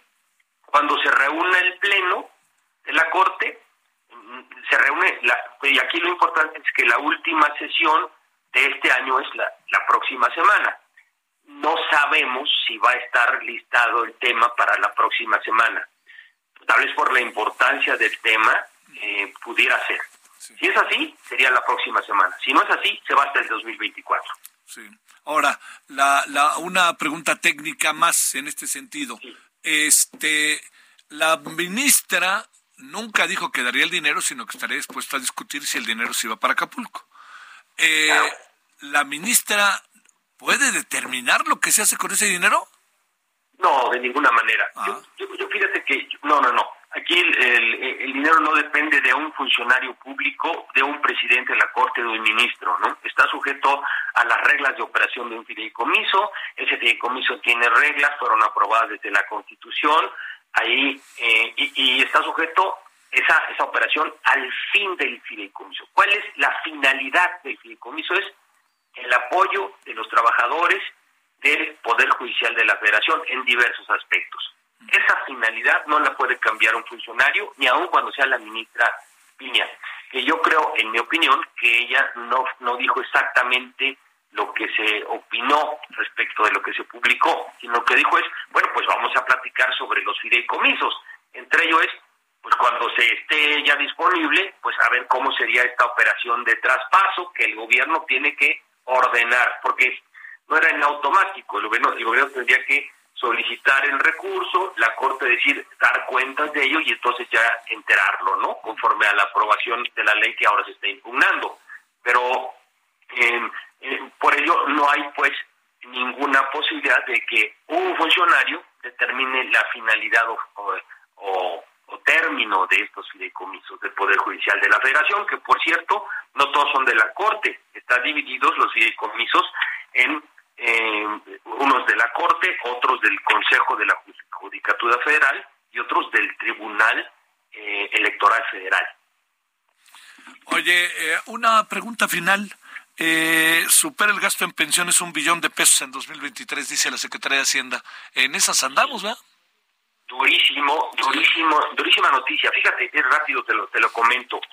Este es un informe de finanzas de enero a octubre que dice ya rebasamos el billón de pesos para eh, que vamos que se está pagando en pensiones este año sin incluir las pensiones de bienestar ¿eh? solo son las pensiones IMSS pensiones eh, de las grandes organizaciones como PEMES como Comisión Federal de Electricidad en los eh, nueve primeros meses de este año ya se rebasó el presupuesto y se espera terminar el año en un, un billón trescientos treinta y tres 330 mil millones de pesos. Esto es importante porque pues ya ejerce una presión muy fuerte para el gasto público, tan fuerte que este gasto ya superó lo que el gobierno ha invertido en este mismo periodo en infraestructura, que tan fuerte que ya superó también lo que el gobierno gastó en intereses por deuda pública. O sea, este ya es una presión durísima de la cual el gobierno no se puede zafar. ¿Por qué? Porque los pensionados ahí están, ¿no? Ya no puedes decir, bueno, voy a gastar menos en pensionados, señor, pero ahí está, ya nació, ya se pensionó y el señor sigue viviendo y hay que pagarle su pensión. No es como en, en materia de deuda, decir, bueno, pues no contrato deuda y no pago intereses, me ahorro el pago de intereses. Aquí no se puede. Aquí tenemos que esperar pues hasta que deje de tener que pagarse esa pensión, lo cual ahora eh, es más complicado. ¿Por cuál sería el fin del pago de una pensión? Pues la muerte del pensionado. ¿Y qué crees? Pues que ahora los mexicanos estamos viviendo más. Entonces, este, pues el gobierno va a tener que pagar más tiempo por las pensiones de los trabajadores y vivimos más de lo que se había planeado allá en el 70 cuando se cree este sistema pensionario o menos en el 1943 cuando inician las pensiones en nuestro país. ¿no? Por eso se reformó el sistema de pensiones, para que ahora los propios trabajadores ahorren para formar su pensión a través de su ahorro en Afore. Pero eso es a partir de 1997. Lo que estamos ahora comentando es, fíjate, de los pensionados conforme a la ley anterior del Seguro Social que siguen viviendo. Y esos son muchísimos, muchísimos más y vamos a seguir viviendo más. Por lo tanto, el presupuesto que se tiene para gasto de pensiones ya se rebasó, este año se va a rebasar y el año que entra es brutalmente mayor. Solamente recordar, por ejemplo, que del año 2013 al día de hoy ya se paga el doble. Entonces, en casi 10 años se está pagando el doble. Imagínate tú lo que viene para los próximos 10 años, porque los que estamos viviendo aquí, pues vamos a vivir más todavía. Es buena noticia para los que vivimos, ¿no? Para, para el gobierno y por lo tanto para los ciudadanos mexicanos que pagan impuestos, porque con esos impuestos se pagan las pensiones. Te mando un gran saludo, Gerardo. Muchas gracias que estuviste con nosotros. Buenas noches, Javier. Un abrazo. Gracias. Eh, se ha puesto caliente el tema de la detención de Alfredo Jalife por la denuncia de Tatiana Cloutier. Ahí está el asunto, este, hay muchas opiniones. Yo insisto, la, la defensa de Alfredo Jalife no es necesariamente lo que él opina o escribe, porque uno puede compartir o no. Es su derecho a expresarse. Y en eso no hay vuelta de hoja, ¿eh? que le quede claro a todos en defensa de, Alfredo Jalife en este sentido. ¿no? Pausa. Sus comentarios y opiniones son muy importantes. Escribe a Javier Solórzano en el WhatsApp 5574 501326. El informativo regresa luego de una pausa.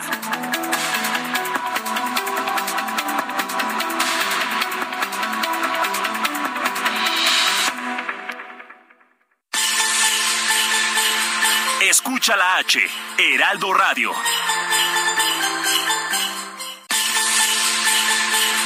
Escucha la H, Heraldo Radio.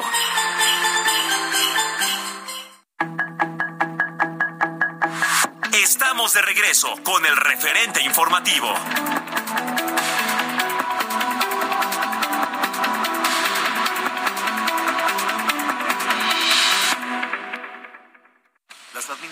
Del Sistema Portuario Nacional, ASIPONAS, como se llaman hoy, actualmente están coordinadas por la Secretaría de Marina. Y no solo cambió el nombre, hoy generamos más empleos, mayores ingresos para México y recibimos más carga comercial que en años anteriores. Personal técnico, trabajamos en la Secretaría de Marina para hacer a nuestros puertos más productivos, seguros y transparentes. Implementamos el sistema Puerto Inteligente Seguro. Hoy las ASIPONAS se consolidan como empresas de clase mundial. Secretaría de Marina. Gobierno de México. El Ministerio de Sanidad de la Autoridad Nacional Palestina anunció que el ejército de Israel mató a cuatro jóvenes palestinos, dos de ellos menores de 16 años, durante enfrentamientos en localidades del norte de Cisjordania, lo que eleva a 473 la cifra de palestinos fallecidos en este territorio desde el inicio de 2023. El embajador de Israel ante la ONU, Gilad Erdan, acusó al secretario general del organismo Antonio Guterres de un nuevo nivel de bajeza moral, luego de que el portugués activó el artículo 99 de la Carta Fundacional para pedir al Consejo de Seguridad un alto al fuego en la franja de Gaza. El fiscal general de Estados Unidos, Mary Garland, advirtió que tanto sinagogas como mezquitas de la Unión Americana están en alerta máxima por posibles actos de odio contra las comunidades judías y musulmanas que se han incrementado desde el inicio de la guerra entre Israel y el grupo terrorista Hamas. El alguacil de la Policía Metropolitana de Las Vegas, Kevin McMahill, informó que el tiroteo de este miércoles en el campus de la Universidad de Nevada dejó al menos tres víctimas, aunque no detalló si se trata de muertos o heridos, aunque sí se confirmó la muerte del atacante. La policía de Bélgica informó que cuatro personas resultaron heridas, una de ellas de gravedad, durante un tiroteo en una céntrica zona comercial de Bruselas, y aunque se descartó un móvil terrorista detrás de este ataque, continúa la búsqueda del agresor. El fiscal general de Ucrania, Andriy Kostin, solicitó este miércoles ante un comité del Congreso de Estados Unidos que los activos rusos congelados por Washington sean transferidos al gobierno de Volodymyr Zelensky y que se utilicen para la reconstrucción de su país. El expresidente de Perú, Alberto Fujimori, salió esta tarde del penal de Barbadillo en la ciudad de Ate, luego de que el Tribunal Constitucional solicitó su liberación, a pesar de que la Corte Interamericana de Derechos Humanos pidió a las autoridades del país inca que se abstuvieran de hacerlo. Un informe del Observatorio de la Deuda Social de la Universidad Católica de Argentina reveló que la pobreza en el país pampero ascendió este año al 44.7% de la población, lo que equivale a cerca de 20 millones de personas, y esta se agudiza en la población menor de 18 años. Para el referente informativo, Héctor Vieira.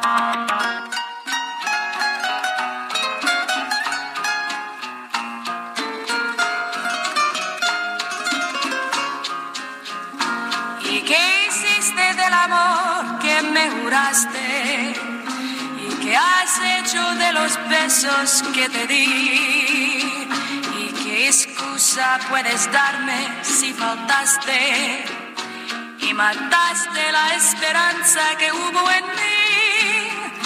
Y qué ingrato es el destino que me hiere. Y qué absurda es la razón de mi pasión. Y qué necio es este amor que no se muere.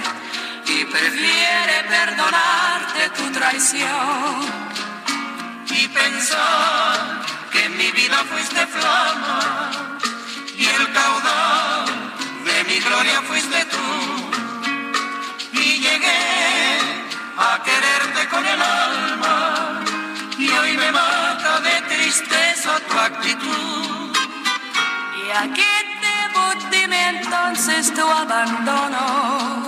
¿Y en qué ruta tu promesa se perdió?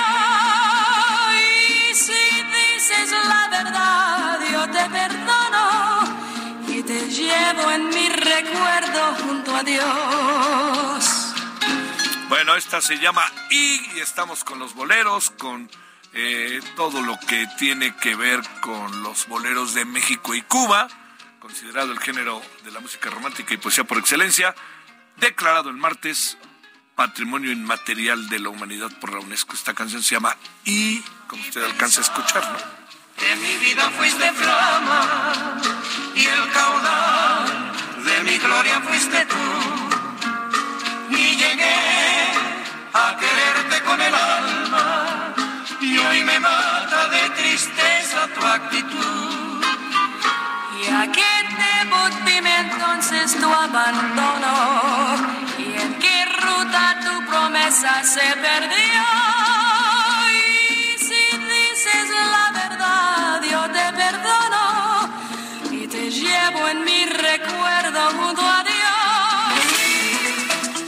Comentarios y opiniones son muy importantes. Escribe a Javier Solórzano en el WhatsApp 5574 50 13 26.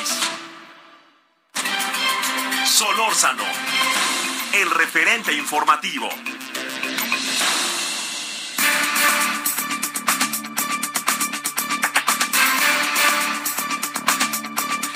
Aquí andamos en la parte final de la emisión de radio. 21 horas en hora del centro. Le esperamos hoy en, eh, en referente televisión. Vamos a hablar de el asunto Jalife Tatiana eh, Cloutier. Vamos a hablar de los el tema de los exámenes de PISA, de que regresan los fideicomisos a al Poder Judicial de la Federación. Esta decisión controvertida sobre los toros, que regresan las, las corridas a la Plaza México, ¿eh? en Guadalajara, fueron suspendidas hace dos semanas. Veremos lo que piensan unos, que dicen que qué bueno, y veremos los que dicen que no es bueno. Eh, hablaremos del equipo de Xochitl y el tema que ahorita vamos a tratar para que usted conozca de qué vamos a hablar a continuación. Bueno, le agradecemos a Alberto Guerrero Baena, Alberto Guerrero Baena doctor en política eh, de seguridad por la Universidad de Sussex en Reino Unido, consultor especializado en temas de seguridad. Alberto, gracias por tu participación. Como siempre, te saludo con mucho gusto. Muy buenas noches.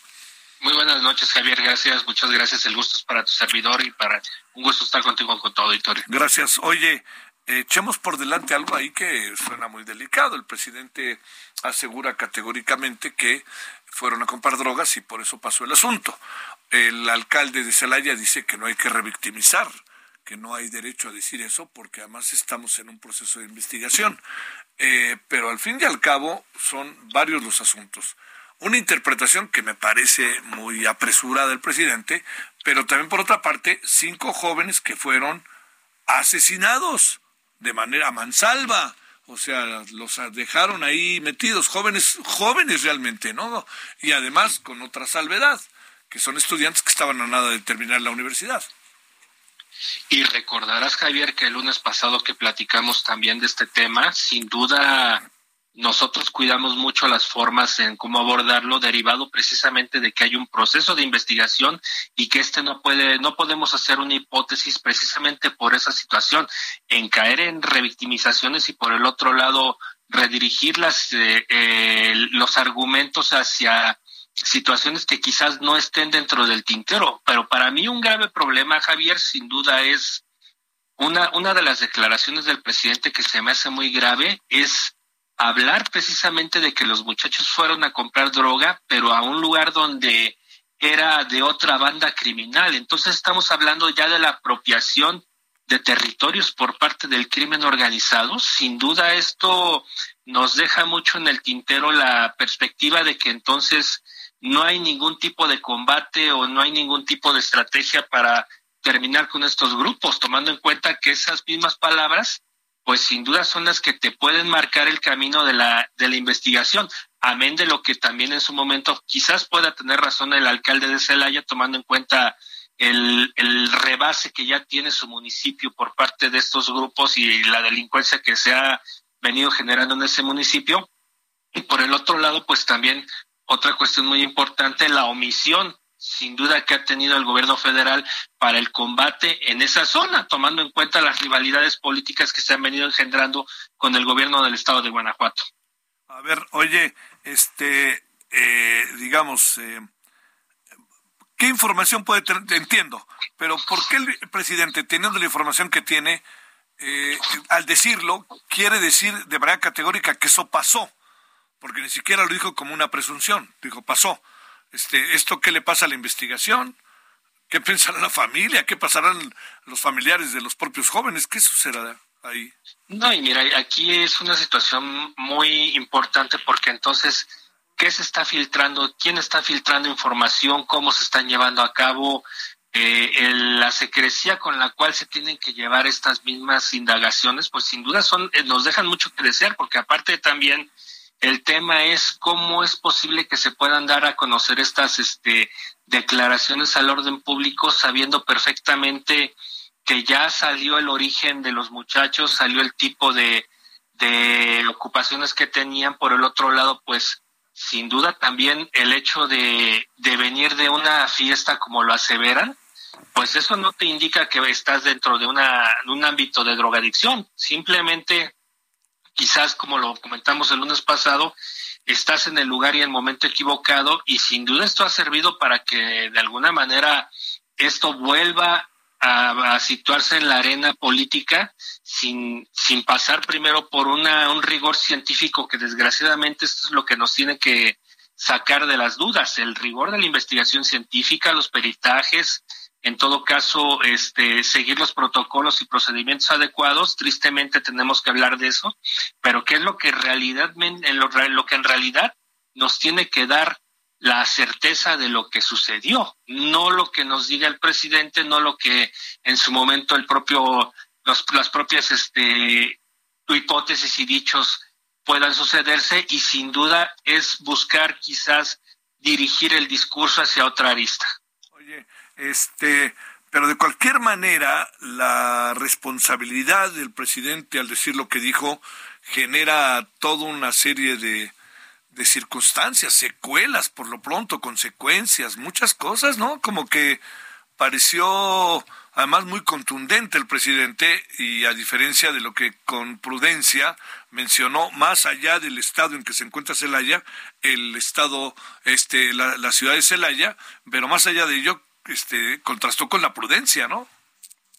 Sobre todo la prudencia y un tema importante que es la propia secrecía de la investigación. Si el presidente tiene estos, estas este, seguridad de afirmar lo que hizo en la lo que dijo en la mañana, pues sin duda, entonces tendría que probar en ese sentido esas, esa perspectiva, porque amén de todo ello, como tú lo señalaste, el daño que se está haciendo a las familias, independientemente, y te lo voy a decir así, sin, sin saber si los muchachos iban a comprar droga o no, se está estigmatizando y se está revictimizando a, a estas personas que sin duda, pues, eh, al parecer, en este país hemos perdido el derecho de salir a divertirnos y eso es algo que independientemente del sexo, condición o género, como tú le quieras llamar, sin duda es algo que hemos visto que últimamente ha sucedido. Lo que ha sucedido en Guadalajara, lo que ha sucedido en otras lares, pues nos indica que entonces alguien no está haciendo su labor y que sin duda las estrategias, más allá de, de pensar en una, en una circunstancia de atender causas, pues se han dedicado más bien a omitir el trabajo de inteligencia que nos lleve a resultados contundentes, más allá de la operatividad y de amontonamiento policial que sin duda, o amontonamiento de milicia, que eso es lo que ha, utilizado el gobierno mexicano como un hit para, digamos que, hacerle entender a la gente que tiene una perspectiva de seguridad. Oye, eh, rompe un poco la investigación de cualquier manera, ¿no? Sin duda, sin duda. De hecho, bajo estas circunstancias, este, podremos tener problemas con el debido proceso derivado de la publicidad de esta investigación, amén como lo hemos venido platicando en estos momentos, pues toda esta mancha que va a tener el expediente y tomando en cuenta las circunstancias en cómo fueron encontrados estos muchachos, pues sin duda la publicidad que se ha hecho este caso, pues nos da para para revisar ampliamente el mismo, pero que sin duda ha sido contaminado porque ya entonces la información pasó por varias manos. Para que el presidente aseverara una situación de ese tipo, como te lo señalé hace un ratito, el tema es de dónde viene la filtración, cómo es que llega a sus manos la información y el presidente sin hacer un análisis previo de las consecuencias que puede tener el dar a conocer esta información a la luz pública, pues inmediatamente la saca y utilizarla como un mero filtro, una mera información ilustrativa, pero que sin duda te da, te da, te da a entender que pues no hay un cuidado en este proceso de investigación, no hay ese, ese sigilo con el cual se tiene que llevar y más cuando es un tema de masacres, que es lo que estamos hablando. A ver, oye, este, híjole, Alberto, es que la verdad, eh, ha habido todas las reacciones son un poco como críticas hacia el presidente por esto de la revictimización. ¿eh? Sin duda yo creo que, mira, el tema es que en un país donde tenemos muchos desaparecidos y desaparecidas, tenemos eh, víctimas del delito que diariamente ocurren en todas las calles del país y donde las autoridades ah, se han acostumbrado a revictimizar en las en las instancias de procuración de justicia y, que ahora desde la primera tribuna del país se haga de manera pública, pues sin duda te da para la crítica, pero también en todo caso para una reflexión en torno a la sensibilidad con la cual tienes que llevar este tipo de, de casos y procesos. Aquí e, esta situación te da para que todas las fiscalías del país, si van a realizar algún tipo de indagación con este tipo de delitos, pues sin duda cuiden todos los procesos, porque amén de, amén de, lo que están generando con el, el viciar el proceso, por el otro lado también el tema es el daño que le estás haciendo a los familiares de estas desafortunadas personas que fueron que fueron este asesinadas y que sin duda al estigmatizarlos pues estás este estás incurriendo en que también la propia juventud está en un proceso de descarrilamiento, como ellos le llamarían. Ahora, otra cosa que yo hubiera hecho, Alberto, es pues llamar a los familiares y decirles, oigan, no sé si lo hicieron, tengo la impresión de que no, oigan, por favor, miren, pasó esto, esta es la información que tenemos, es una información personal muy confidencial de gente que fue asesinada, ¿no? Y más sobre todo cuando al final de cuentas tú lo estás, este, primero, primero antes de publicar una conclusión de este tipo, tendrías que haber pasado precisamente en ese, en ese filtro. Oigan, familiares, vamos a platicar esto en público, dan su autorización para que esto ocurra, sí o no, y no necesariamente como se ha venido haciendo y como de alguna manera todos estos casos de de asesinatos y masacres han ocurrido y que sin duda pues las filtraciones son las correspondientes. Aquí la verdad quien quienes han llevado quizás la prudencia ha sido la alcaldía de Celaya, el gobierno del estado de Guanajuato que también hay que señalarlo tienen su parte de responsabilidad por el por la por la crisis de seguridad que tienen en ese estado pero que sin duda a quien le corresponde la mayor parte, pues es a la federación, tomando en cuenta de que son caminos que deben de estar vigilados por la Guardia Nacional, que sin duda no está haciendo su labor porque no están acostumbrados al patrullaje en materia de seguridad pública. Bueno, cerremos con un punto y seguido. Si te parece, Alberto, surge en Michoacán un nuevo grupo armado denominado Guardia Regional Purépecha. ¿Sabes algo sobre esto?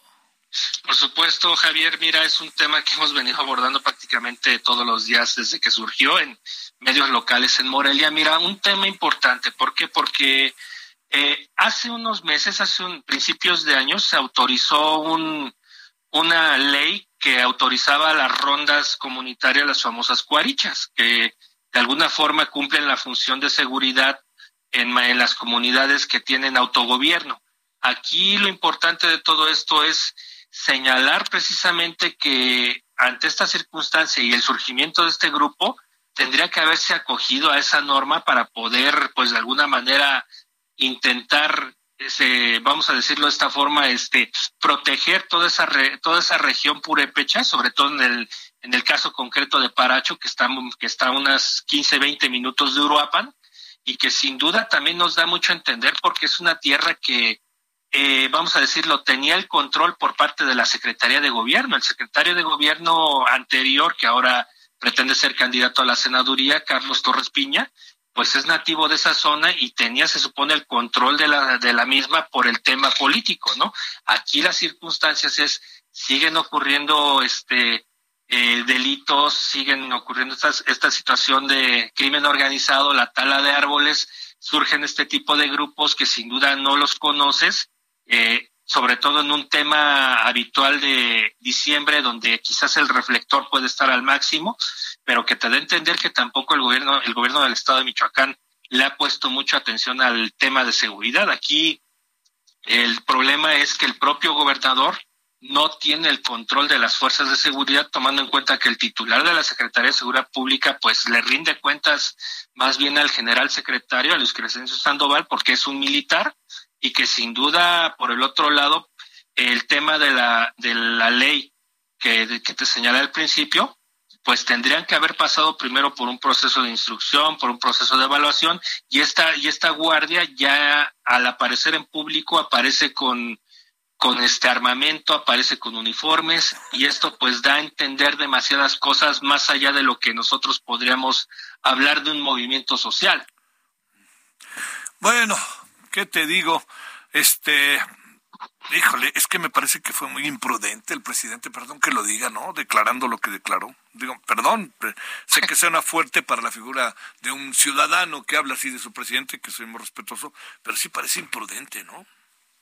Mira, sin duda yo creo que dicen por ahí que se parecía a Calderón, ¿no? Ahora en este sentido tuvo la, la, el infortunio de parecerse en esas declaraciones a Felipe Calderón y sin duda la revictimización cuando viene desde la primera tribuna del país, sin duda te da a entender el nivel de autoridades que estamos teniendo, porque al final no se está cuidando ni siquiera las palabras, el discurso. Dicen por ahí que, que, en este tipo de circunstancias hay que cuidar cada palabra porque sin duda te puede desviar o desvirtuar la investigación.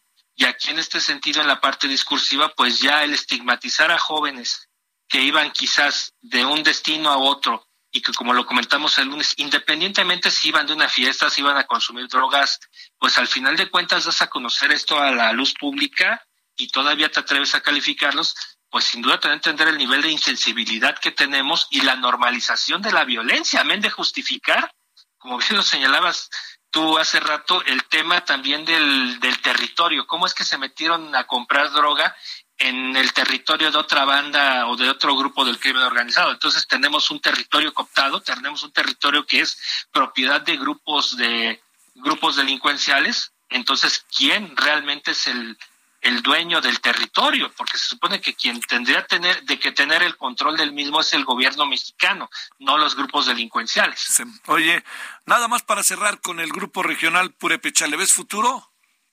No, sin duda Mira, ya el gobierno del estado de Michoacán se ha venido, ha venido este, descalificando este tipo de grupos, amén de que en todo caso quizás los llame a que se regularicen ante esta ley de, rondas comunitarias. Veremos qué sucede si es que se tienen, se van a tener estas circunstancias, se mantendrán en el anonimato como que, que sin duda los va a condenar al ostracismo, al, al, infortunio. Sí, claro. Adiós, eh, Alberto, muchas gracias que estuviste con nosotros. Al contrario, Javier, un gusto enorme. Gracias por tu tiempo esta, esta noche. Noemí Gutiérrez, vamos cerrando contigo. ¿Qué hay de nuevo, Noemí?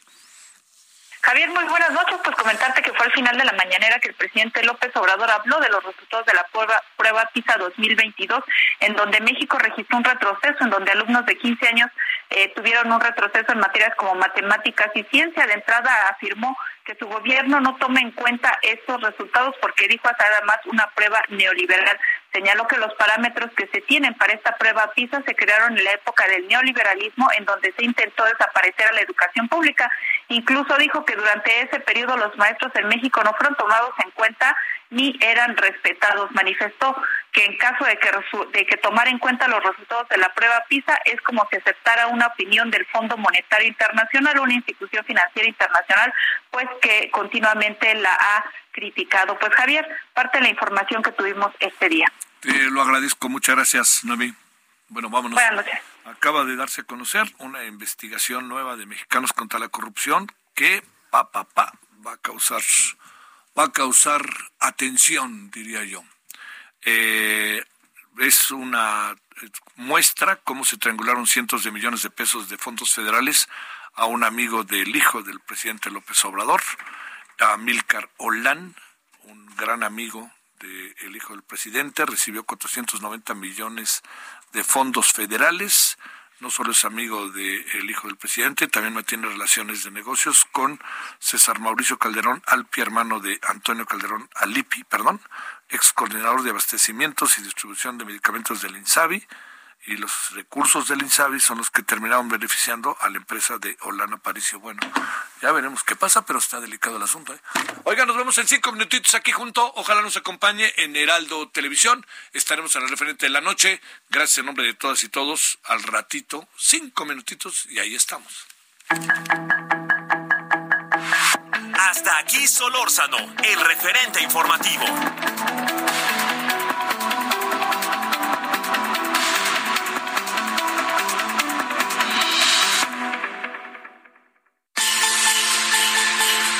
Escucha la H, Heraldo Radio.